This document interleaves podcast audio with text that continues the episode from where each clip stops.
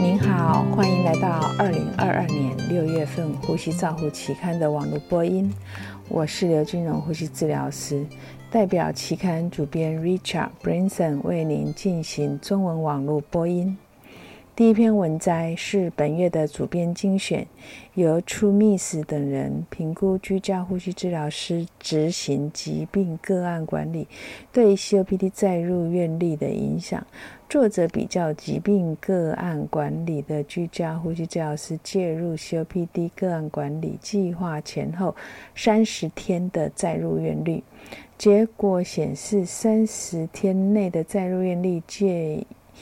介入前是二十二 percent，介入后为十二 percent，六十天的再入院率有降低二十 percent，九十天的再入院率降低三十 percent。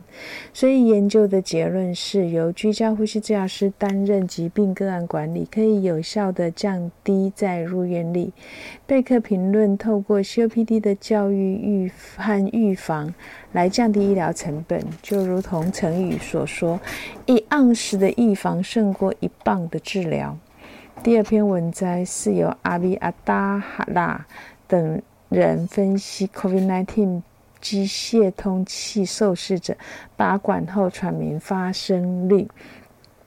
作者评估机械通气期间超过四十八小时受试者拔管后两小时内喘鸣的发生率。结果显示，拔管后发生喘鸣的发生率为三 percent，而 COVID-19 受试者的发生率为二十三 percent。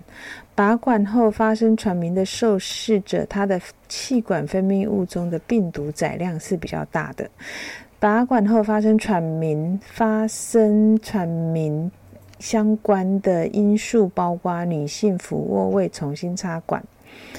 那 Pengilina。等人评论说道：“COVID-19 受试者的通气治疗持续时间是对照组的三倍，其中一半受试者是曾经接受过俯卧位治疗，而对照组则只有三 percent。所以他们认为，把这些因素对拔管后喘鸣可能远比病毒的载量多少来的重要。”第三篇文章是由 Moy 等人分析空中医疗运输机上的机械通气操作的多中心回顾性审查，总共收集了一百三十个基地、六万八千多名受试者的世代研究，但是只有六 percent 的受试者记录了高度，结果也发现了七十五 percent 的女性和二十五 percent 的男性，他的潮气量。跟平原压是比较高的，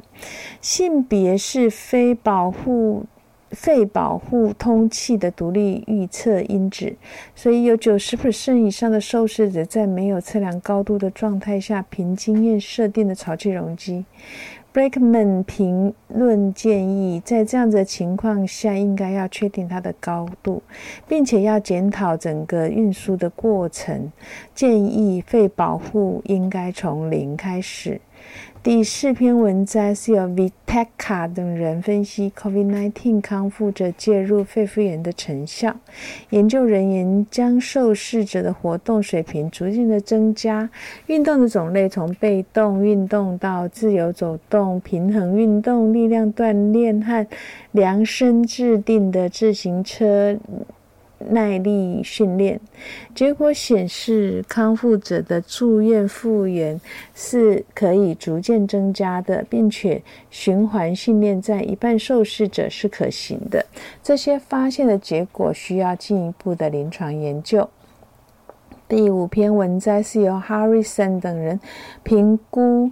过去七年期间，COPD 和间质性肺疾病受试者接受居家氧气治疗的预后和结果。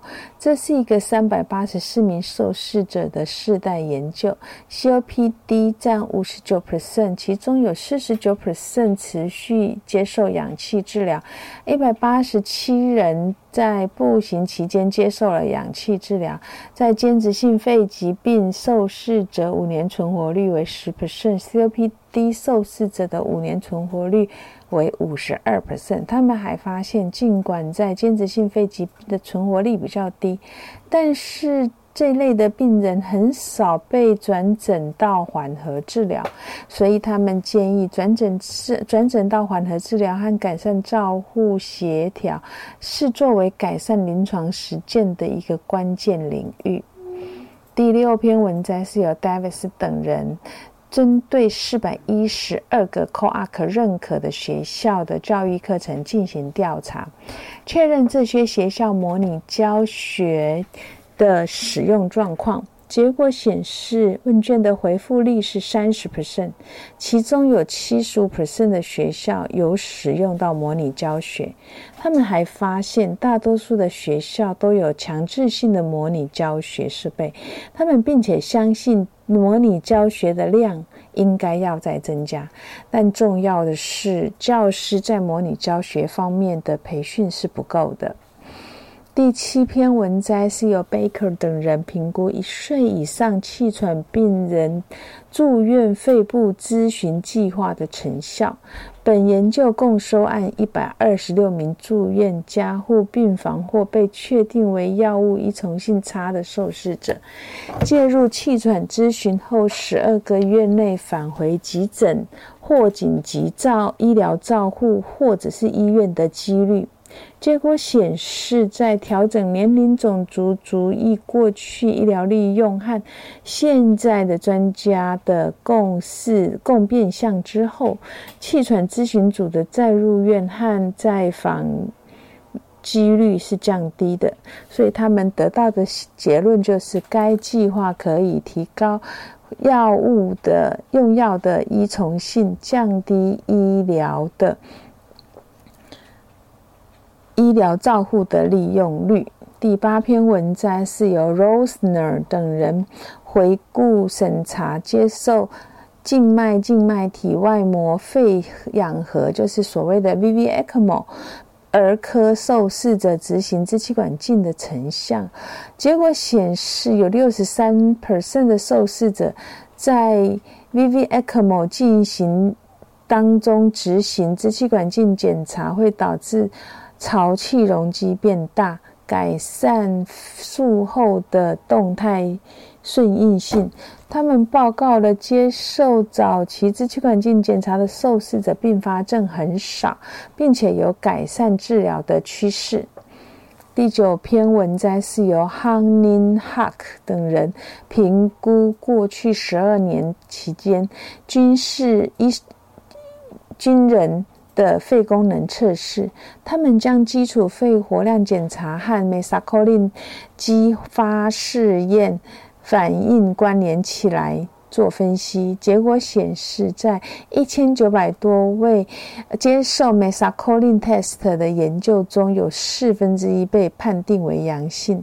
那 Mesacolin test 激发试验之前的基础肺活量检测，评估病人运。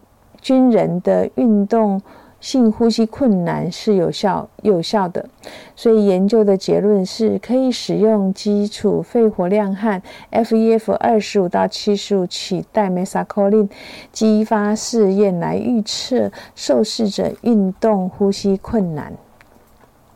第十篇文章是由 Baker 等人。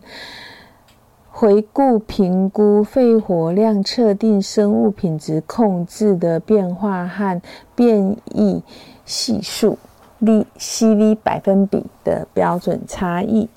那研究人员总共收集了一百一十四个实验室三年多的数据，结果显示，第一年的 FVC 为九十四。点一 percent，FEV one 为九十三点五 percent，五天间隔方法变异系数低于五 percent。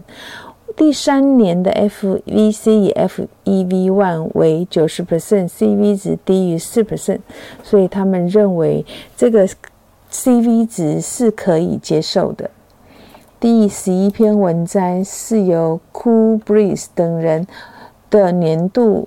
回顾年度的文章，他们探讨 COVID-19 大流行期间跟电子烟、水烟使用电子烟相关肺损伤相关的问题。他们特别指出，随着水烟罢和场所、水烟吸食场所增加，所以及他们缺乏对水烟的。吸烟规定，水烟吸烟仍然是一个令人担忧的公共议题。第十二篇文章是由 Barry Cogens 针对跨专业教育在医疗教育中提供了一篇年度的回顾。他们建议呼吸治疗的教育者、研究人员、管理人员和临床医生有机会去发展跨领域专业协作来。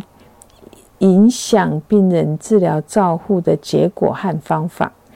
第十三篇文章是由 Pirano 对于电子阻抗断层扫描（简称 EIT） 的操作原理以及监测机械通气受试者潜在作用的特邀评论。EIT 是呼吸治疗需要掌握的一种独特监测形式。第十四篇文章是由 Carlet 在第一届的 Cash America 讲座中所所提的 ARDS 机械通气，你要往哪里去的特别讲座。本文广泛的回顾了我们在 ARDS 中获得通气的支持情况以及未来的发展方向。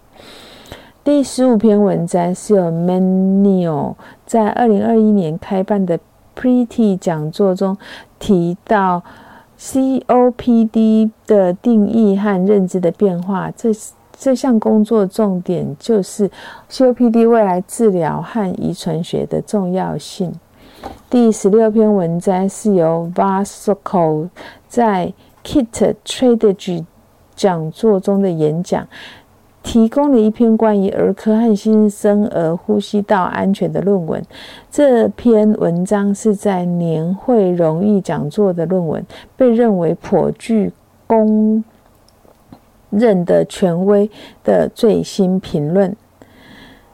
以上是二零二二年六月份《呼吸照护期刊》的中文网播，由中国医药大学附设医院呼吸治疗科刘金荣呼吸治疗师翻译与播音，朱亚成呼吸治疗师的修稿与审稿。如果您想进一步的了解原文的内容，或者是过去的议题，请上美国呼吸照护期刊网站 www 点 r c j o u r n l 点 c o m。你也可以借由网络的订阅自动。